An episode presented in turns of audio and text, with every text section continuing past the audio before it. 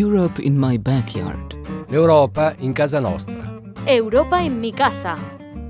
Un'inchiesta radiofonica sulla politica di coesione europea. Radijsko poročanje o evropski kohezijski politiki. Europe in my backyard. Radio reporting. Un'inchiesta Radioreportage. Un espacio radiofónico sobre la política europea de cohesión. Az európai kohéziós politika nyomában. Radio reporting Radioreportagen on European cohesion policy. über die europäische Kohäsionspolitik.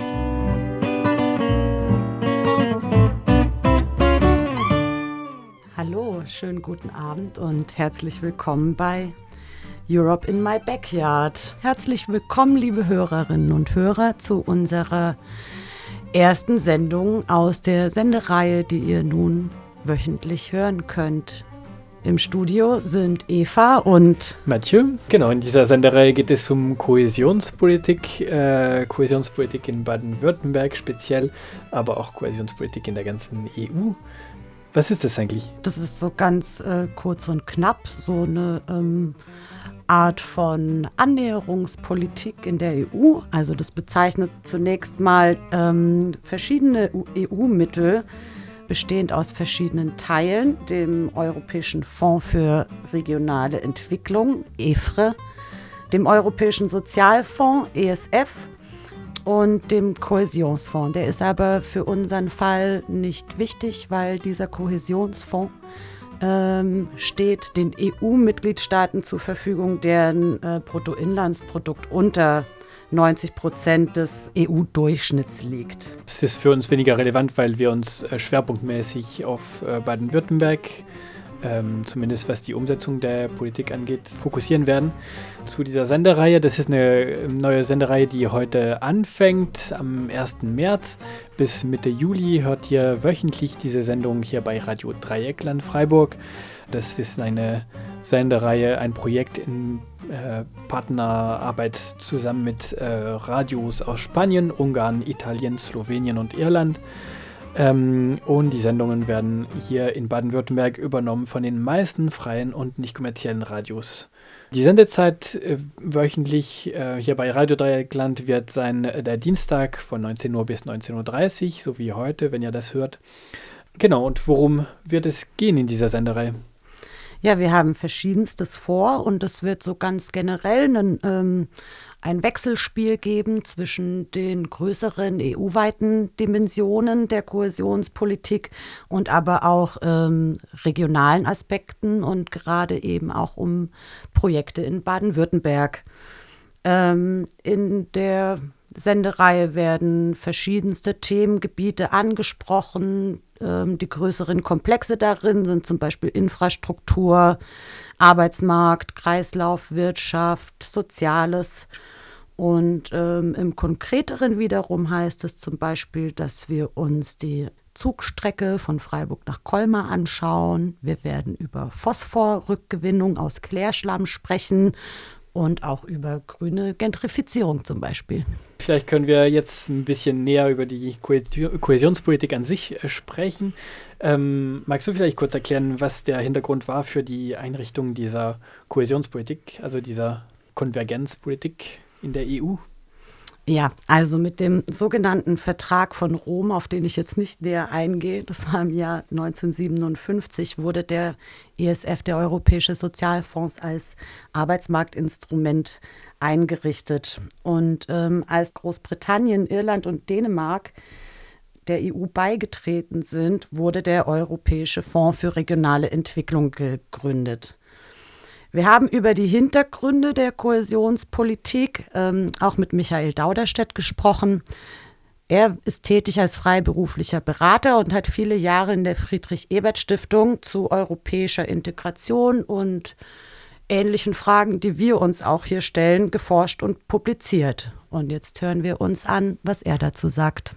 Die Verträge haben ja schon sehr früh vorgesehen, dass die Unterschiede sozusagen in der Lebensqualität und im Einkommen äh, und im Entwicklungsstand zwischen den verschiedenen Ländern und auch Regionen in Europa äh, abgebaut werden sollen durch die europäische Einigung und den Integrationsprozess.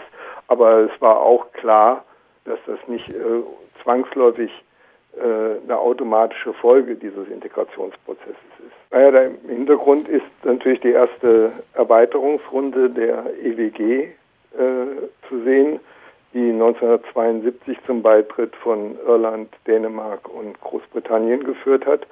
Irland war nun zum ersten Mal ein ganzes Land, das sozusagen von seinem Pro-Kopf-Einkommen deutlich niedriger war äh, als äh, die übrigen Länder. In, vorher in der alten EWG der Sechs war es eher so, dass eben Regionen, wenn auch teilweise sehr große Regionen wie Süditalien, deutlich niedrigeres Entwicklungsniveau aufwiesen, aber mit Irland ist sozusagen ein Land beigetreten, das als Ganzes gewissermaßen niedrigeres Entwicklungsniveau hatte. Und in Großbritannien gab es auch ein großes Interesse an regionalpolitischen Maßnahmen, weil auch da im Norden eben äh, unterentwickelte Regionen da waren, äh, von denen man befürchtete, dass sie sozusagen unter dem verstärkten Wettbewerbsdruck in der integriert, also in, in der erweiterten EWG doch leiden würden. Ja, über welche Beträge sprechen wir da, wenn wir von der Kohäsionspolitik sprechen? Für die letzte Förderperiode, die von 2014 bis 2020 dauerte, jetzt sind wir, die aktuelle Förderperiode dauert von 2021 bis 2027, aber für die letzte Periode waren für kohäsionspolitische Maßnahmen etwa 350 Milliarden Euro vorgesehen, was ein Drittel des gesamten EU-Haushaltes ausmacht. Davon wiederum fließen über 500 Millionen Euro über den EFRE und den ESF nach Baden-Württemberg. Ja, Deutschland ist die größte Volkswirtschaft in der EU und Baden-Württemberg gehört zu den reichsten Regionen in der Bundesrepublik, auch in der ganzen EU. Warum profitieren denn reiche Staaten und Regionen ebenso von der Kohäsionspolitik wie ärmere Mitgliedstaaten? Ja, ja, das ist äh, in der Tat ein bisschen unlogisch und äh, man könnte sich äh, rein theoretisch auch äh, vorstellen, dass äh, man den Urhaushalt verkleinert auf das Volumen, was äh, wirklich dann nur netto äh, gemacht wird. Also warum soll Deutschland erst etwas nach Brüssel schieben, um es dann wieder von Brüssel zu bekommen? Es gibt natürlich andere integrationspolitische Überlegungen, die dafür sprechen, äh, aber wenn man es rein von der Finanzlogik her der Geldströme sieht, dann macht das keinen Sinn. Man kann sicher sagen, dass, sagen wir mal, Länder graduieren, würde man das in der Entwicklungstheorie nennen. Das heißt, äh, wenn sie ein bestimmtes Einkommensniveau erreicht haben, dann sollten sie eigentlich jetzt nicht mehr unbedingt groß noch Entwicklungshilfe bekommen, sondern äh, sozusagen die Rolle tauschen und selbst äh, äh, ein Geberland werden. Ähm, nun ist es in der EU insofern anders, als ja eigentlich jedes Land, äh, selbst die reichsten Länder, noch Gelder aus diesen Fonds kriegen, weil ähm, sie politisch argumentieren, dass es bei ihnen eben immer noch relativ arme Regionen gibt, obwohl man sagen könnte, äh, die haben eigentlich Geld genug, um ihre eigenen armen Regionen hinreichend äh, mit Finanzmitteln zu fördern. Aber da steckt ja dieses doch in der EU weit verbreitete Denken des Schüstretour äh, drin, dass äh, kein Land äh, gerne nur Nettozahler ist. Man will immer gucken, dass doch mindestens ein gewisser Teil der Mittel, die man äh, in den EU-Haushalt reingibt, auch wieder an das Land zurückfließen. Ja, so viel über die EU, das Geld aus Brüssel und so weiter. Aber wir wollen in der Sendung auch ähm, nicht nur über Theoretisches der Kohäsionspolitik sprechen, sondern ähm, auch regionale Beispiele Begünstigte von dieser Politik uns anschauen, um eben auch verschiedene Aspekte in der Sendereihe zu zeigen. Welches Projekt stellen wir denn heute hier vor? Ja, wir stellen heute das Projekt des Neubaus des äh, Fraunhofer IPM hier in Freiburg das Institut für physikalische Messtechnik. Und warum haben wir uns genau dieses Projekt angeschaut? Ja, es sticht ins Auge in der Liste. Ähm, also es gibt eine, eine, Liste mit den ganzen begünstigten Vorhaben und ähm, es hat über 20 Millionen Euro an Förderung von EFRE bekommen. Es ist damit bei weitem das teuerste Projekt in der, in der Liste. Und dafür, allein für dieses Projekt, wurden 8% der ähm, EFRE-Gelder, die Baden-Württemberg verwaltet, verwendet. Außerdem gibt es in Baden-Württemberg noch zwei weitere Projekte der Fraunhofer Gesellschaft, ähm, die von, der, von Geldern der Kohäsionspolitik gefördert wurden in dieser Periode von 2014 bis 2020. Ähm, beide ebenfalls mit deutlich überdurchschnittlicher Förderung. Die Fraunhofer Gesellschaft hat, hat dadurch mehr als 13 Prozent der für Baden-Württemberg geplanten äh, Mittel von, vom Fonds EFRE erhalten in dieser Periode. Worum geht es bei diesem Projekt und was macht das Fraunhofer Institut? gut. Ähm, die Fraunhofer Gesellschaft ist eine außeruniversitäre Forschungseinrichtung, die spezialisiert auf angewandte Forschung. Ähm, das heißt, sie forscht, entwickelt Produkte, teils direkt im Auftrag ähm, der Wirtschaft und berät Unternehmen. Und das Institut für physikalische Messtechnik IPM in Freiburg ist spezialisiert auf Sensore und Gasmessungen. Ähm, der Neubau, was von, von der Kohäsionspolitik gefördert wurde, ist seit 2020 fertig und bezogen. Und um uns ein Bild zu machen von diesem Neubau und von dem, was dort geforscht wird, begeben wir uns auf dem Campus äh, der Technischen Fakultät in der, der Uni Freiburg bei dem Flugplatz und dem SC-Stadion. Dort sind wir verabredet mit Holger Kock, Kommunikationsleiter, und Professor Carsten Buse, dem Institutsleiter. Der Institutsleiter erklärt uns zunächst den Forschungsschwerpunkt des IPM. Der Inhalt bei uns ist, dass wir Messsysteme, Messtechniken realisieren, die es so vorher nicht gab. Und es gibt natürlich eine Unmenge an Messtechnik schon. Also jeder hat das zu Hause, vom Thermometer, in jedem Auto ist eine Unmenge an Sensoren. Aber es gibt Messtechnikaufgaben, wo die Sensoren nicht schnell genug oder nicht genau genug sind oder nicht robust genug. Und da werden wir dann aktiv. Und man denkt, okay, wofür ist das? Ist das jetzt, um irgendeinen Weltrekord zu brechen? Äh, nein, sondern das ist ganz oft, um in der Wirtschaft für mehr Ressourceneffizienz und auch für mehr Nachhaltigkeit zu sorgen. Wenn ich in der Fertigung jedes einzelne Teil in der Qualität prüfe, welches dann später zu einem System verbaut wird, und ich merke, da ist vorne etwas nicht in Ordnung, dann kann ich dort schon das defekte Teil rausnehmen, durch ein richtiges ersetzen und dann tut das System am Ende. Das klingt jetzt so ein bisschen abstrakt, aber wenn ich zum Beispiel einen Computerchip nehme, das sind 20.000 Lötpunkte. Wenn ein Lötpunkt nicht tut, funktioniert der nicht. Und wir bauen Systeme, die messen 100 Millionen Punkte pro Sekunde auf so einer Platine und gucken, ob alles in Ordnung ist. Manche Produkte und Systeme, die das Institut entwickelt hat, sind zwar technisch reif, aber werden noch nicht industriell angefertigt oder sind schlicht zu teuer, als dass sie in der Breite produziert und genutzt werden können. In diesen Fällen entwickelt das Institut direkt diese Produkte auf Nachfrage oder stellt Unternehmen seine Labore und sein Wissen zur Verfügung. Professor Carsten Buse führt uns durch Hallen und Labore des Instituts. In einer Halle steht ein Nutzfahrzeug. Auf Anhieb sieht es gewöhnlich aus, bis auf eine Reihe von Geräten auf dem Dach, die wie Kameras aussehen.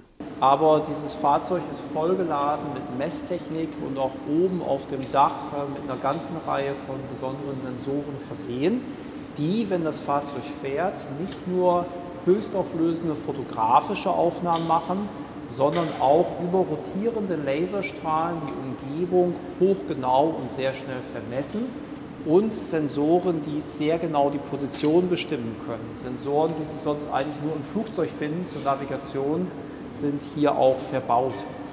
Diese Erfassung der Umgebung geht auf einen Hochleistungsrechner, der mit dem Fahrzeug mitfährt, ähm, der viele Daten vorverarbeitet, dann in die Cloud gibt und der in der Lage ist, nicht nur die vielen Messdaten zusammenzufügen, sondern man nennt das semantisch zu interpretieren. Auf der Karte wird erkannt, da steht ein Straßenschild, das diese und jene Bedeutung hat. Da steht eine Tanne als Flachwurzlerin. Das ist künstliche Intelligenz, die trainiert wurde, aus den Daten semantisch zu interpretieren. Und wofür wird das genutzt? Nur mit Hilfe solcher Fahrzeuge ist es möglich, den aktuellen Glasfaserausbau in Deutschland so schnell durchzuführen, wie wir ihn gerade erleben können. Ein solches Fahrzeug hat eine Leistung, die früher mehrere hundert Menschen erbringen mussten, die es gar nicht mehr gibt. Es gibt nicht genug Arbeitskapazität in diesem Planungsbereich. Und auch die Zuverlässigkeit ist sehr viel höher. Systeme dieser Art konnte keiner bauen. Also die Firmen, mit denen wir zusammenarbeiten, haben global geschaut. Das war ein Projekt mit etwa anderthalb Jahren Entwicklungszeit. Und von diesen Fahrzeugen sind jetzt in Deutschland alleine bei einem großen Unternehmen fünf unterwegs und weitere sind jetzt im Aufbau. Ähm, um eine Kostennummer zu nennen, wir arbeiten ja gemeinnützig, also nach Selbstkosten. Ein solches Fahrzeug zu bauen kostet um die 800.000 Euro, wo man auch sieht, die Wertigkeit sowohl der verbauten und entwickelten Sensorik als auch der Arbeitsaufwand.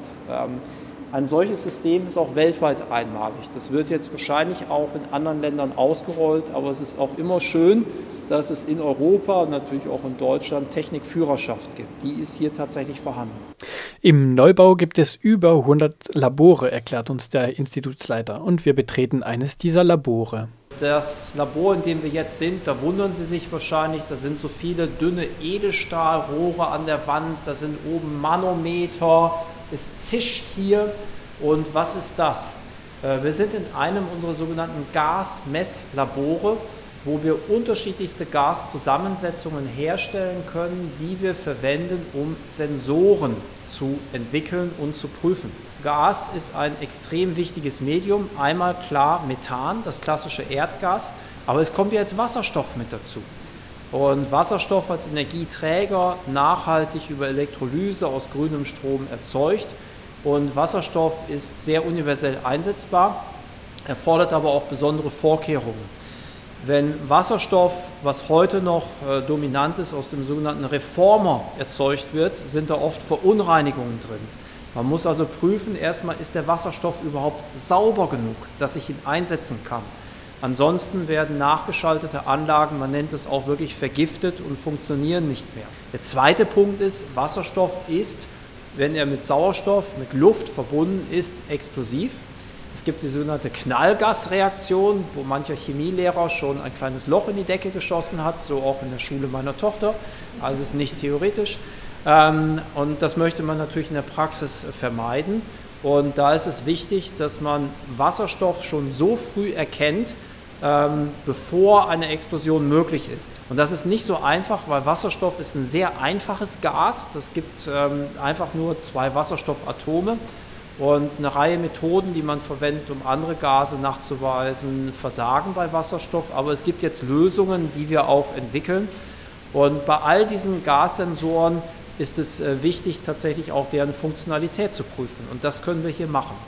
Äh, wir können hier Wasserstoff, äh, Erdgasgemische, explosive Gemische herstellen. Wir können das sicher betreiben. Und allein so drei, vier Räume dieser Art sind leider, wenn man das nach Normen und Vorschriften baut, so teuer wie ein Einfamilienhaus. Und das ist einfach eine ganz tolle Infrastruktur, die auch von Unternehmen nachgefragt wird. Von außen her sieht das Gebäude schlicht aus, würfelähnlich gebaut, weißliche Fassade und große Fensterfronten, die Richtung Flugplatz treppenähnlich einen Stockwerk heruntergehen. Das dritte und oberste Stockwerk deckt nur die Hälfte des Gebäudes. Wegen der Flugplatznähe ging es laut Bebauung, Bebauungsplan nicht anders. Stattdessen hat das Institut die andere Hälfte als riesige Dachterrasse mit Hochbeeten eingerichtet. Es ist in dieser Jahreszeit recht windig und kalt, aber man hat ein herrliches Panorama auf Freiburg und Schwarzwald. Dort stößt der technische Leiter Clemens Faller hinzu, der den Neubau konkret geplant hat. Auf der Webseite des Instituts kann man lesen, dass, der, dass beim Neubau viele nachhaltige und ökologische Aspekte eingeplant wurden, rund um Energieversorgung, Baumaterialien und Grünflächen etwa. Wir wollten von Clemens Faller wissen, welche umweltbauliche Maßnahmen tatsächlich innovativ waren, im Unterschied etwa zum recht verbreiteten dreifach verglasten Fenster.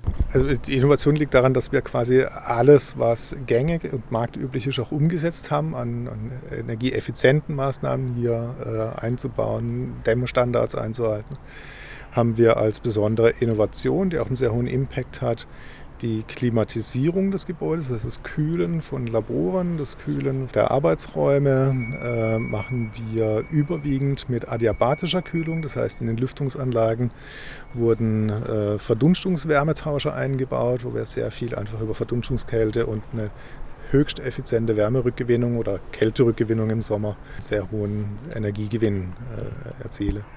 Das Weitere verzichten wir weitestgehend auf die Erzeugung von Kälte, was einen sehr hohen Anteil vom Energiebezug eines Gebäudes ausmacht.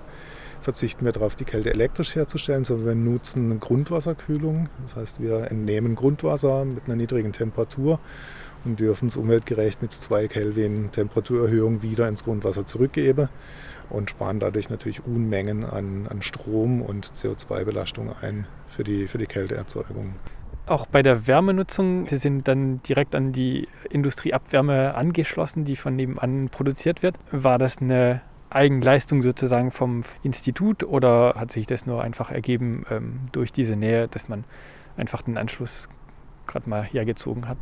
Ich muss für beides Ja sagen. Äh, die, die Vorleistung des Instituts äh, war, dass wir uns sehr früh einfach entschlossen haben, dass wir für die Heizung des Gebäudes auf ein Niedertemperatursystem äh, setzen werden hat zur Folge, dass sie größere Heizflächen brauchen und ein paar Anlagen größer dimensioniert werden müssen. Aber es ergibt die Möglichkeit, äh, dann auch mit niedrigen Temperatur Prozesswärme zu nutzen. Zunächst lag der Fokus auf eigene Prozesswärme, dass wir aus unseren Versuchsaufbauten Abwärme haben, die wir dann nutzen können.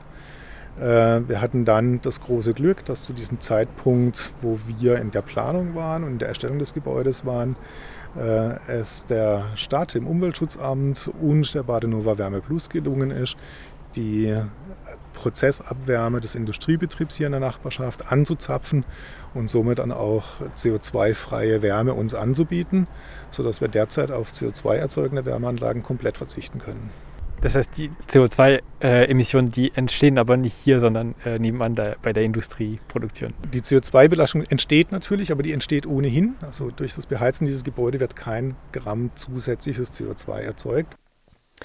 Clemens Faller erklärt, dass die Energiekosten des Instituts im Neubau um 20 Prozent zurückgegangen sind, obwohl doppelt so viele Fläche und Raumvolumen beheizt und beleuchtet werden müssen als im ehemaligen Institutsgebäude. Der technische Leiter erklärt weiter, dass viele umweltbauliche Maßnahmen ohne größere Mehrkosten integriert werden konnten. Selbst bei den Baustoffen sei, sei es vor allem darum gegangen, das überhaupt von Anfang an mitzudenken, welche ökologischere Alternativen es gibt. Ja, das ist ein Prinzip, was man vom, vom ersten Tag an bis zum Bezug einfach auch immer im Hinterkopf mitlaufen lassen muss. Gibt es andere Produkte, andere Baustoffe, andere Materialien, die einen geringeren CO2-Footprint haben? Wir haben zum Beispiel, wo es ging, auf Beton verzichtet und haben einige Ausfachungen hier im Haus dann einfach auch mit Mauerwerksteinen gemacht, die einfach einen viel geringeren CO2-Footprint haben. Ähm, das können Sie schadlos machen, ohne Mehrkosten, da muss man einfach nur dran denken. Äh, so Dinge wie Fenster werden gerne aus Aluminium gemacht, weil sie einfach äh, korrosionsbeständig und lange haltbar sind. Aluminium hat auch wieder einen sehr hohen Footprint, CO2-Footprint und da haben wir einfach auf Stahlfenster gesetzt.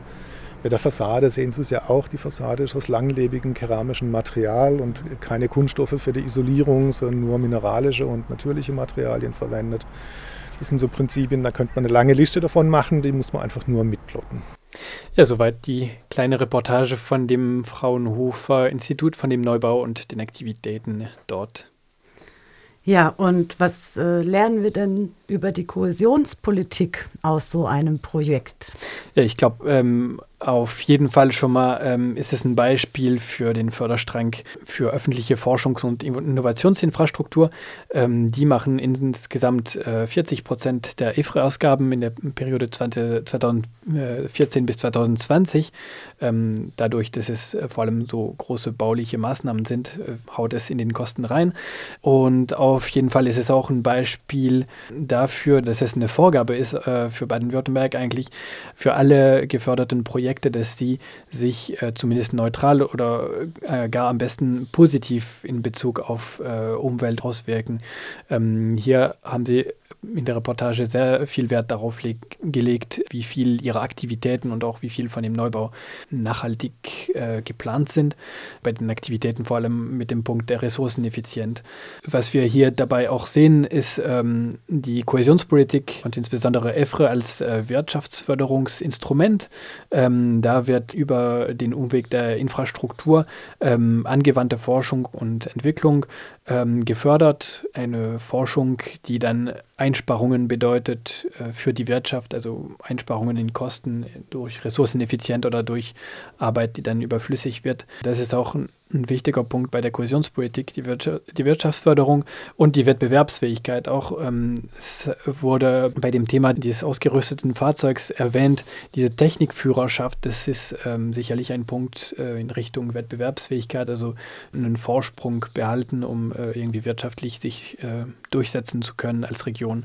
Damit kommen wir auch zum Punkt regionale Entwicklung, das eigentlich bei EFRE wichtig ist, den Standort in Freiburg, also diese Forschungseinrichtungen rund um Nachhaltigkeit, Umwelt, äh, erneuerbare Energien zu stärken. Auch die Auswirkungen der Aktivitäten auf die Unternehmen der Region ähm, dadurch, dass viele Unternehmen auf äh, diese Kapazitäten und die Ausstattung des äh, Instituts für physikalische Messtechnik zurückgreifen, hat das, zumindest ähm, so stellen es die Personen, die wir getroffen haben, dar. Und der Neubau an sich ermöglicht einen Zuwachs an Personal und neue Ausstattung äh, bzw. Labore. Welche relevanten Fragen und Aspekte nehmen wir denn jetzt aus den beiden äh, Komponenten unseres Beitrags, also dem Besuch im Fraunhofer Institut und dem Interview mit Michael Dauderstedt mit?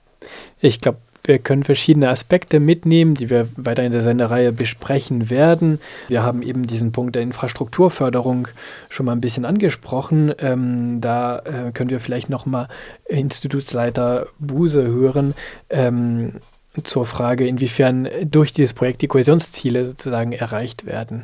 Der Kontext EFRE ist, gibt es Kriterien, die zu erfüllen sind und ein Kriterium ist wirklich also CO2-Footprint reduzieren durch diese Maßnahmen, aber auch die Region stärken und auch den internationalen Austausch stärken. Und das ist hier tatsächlich alles erreicht. Das Gebäude selber ist schon fast wie ein Pilotprojekt oder ein Reallabor, weil wir hier Techniken realisiert haben, die es noch nicht in der Breite gibt und die dazu führen, dass wir klimaneutral sind.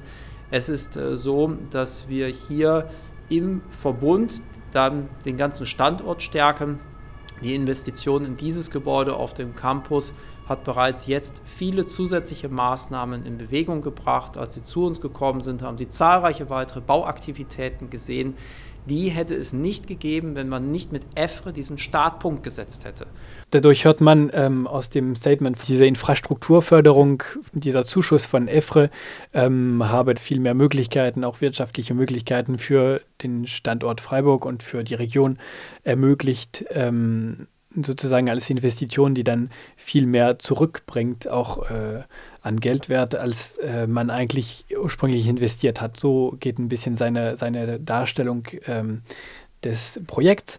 Ähm, und jetzt wollen wir bei ähm, dem Interview mit Herrn Dauderstedt noch mal kurz hören, was er zu der Wirkung von Infrastrukturprojekten sagt. Das ist jetzt keine Aussage zum Projekt von Fraunhofer Institut, ähm, sondern allgemein, also das andere Infrastrukturprojekte eventuell kritisch gesehen werden können. Es gibt ja viele Evaluierungen dieser Kohäsionspolitik. Die Ergebnisse dieser Studien zeigen häufig, dass zwar so in der unmittelbaren Umgebung der Projekte durchaus Erfolge zu verzeichnen sind, dass die aber häufig dann, wenn das Projekt abgeschlossen ist, dann letztlich keine sehr nachhaltige Wirkung haben und dass insgesamt äh, sozusagen eben das Fördervolumen statistisch nicht korreliert ist mit wirklich Wachstumsfortschritten.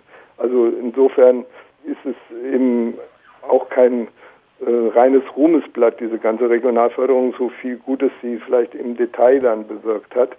Und ähm, man muss auch sehen, dass sie auch so ein gewisse, ja, sagen wir mal, so ein Bias hatte zum Beispiel für große Infrastrukturprojekte, also typischerweise, was weiß ich, Brücken und äh, Autobahnen zu bauen in Regionen, die vorher nicht so gut erschlossen waren, ähm, wo man nicht so sicher ist, ob das wirklich zur Entwicklung dieser Region dann so viel beiträgt. Man kann das ja am Mezzogiorno sehr gut sehen. Da haben die Italiener das ja schon viel früher versucht, durch massive äh, Infrastrukturinvestitionen das zu fördern. Und das hat ja nun dann letztlich nicht dazu beigetragen, dass der Aufholprozess wirklich in, äh, zustande kam. Die Einkommensunterschiede sind immer noch sehr hoch. Ja, das war doch schon mal ganz schön umfangreich für unsere Auftaktsendung. das war es auch für die Sendung. Äh, Europe in My Backyard. Wir danken euch fürs Zuhören und hoffen, dass ihr etwas äh, über die Kohäsionspolitik dazulernen konntet. Und in der nächsten Sendung am 8. März werden wir uns passend zum Internationalen Frauenkampftag mit Inhalten und Projekten rund um Frauen- und Gleichstellungsfragen in der Kohäsionspolitik befassen. Das Projekt Europe in My Backyard wird mit Mitteln der Europäischen Union gefördert.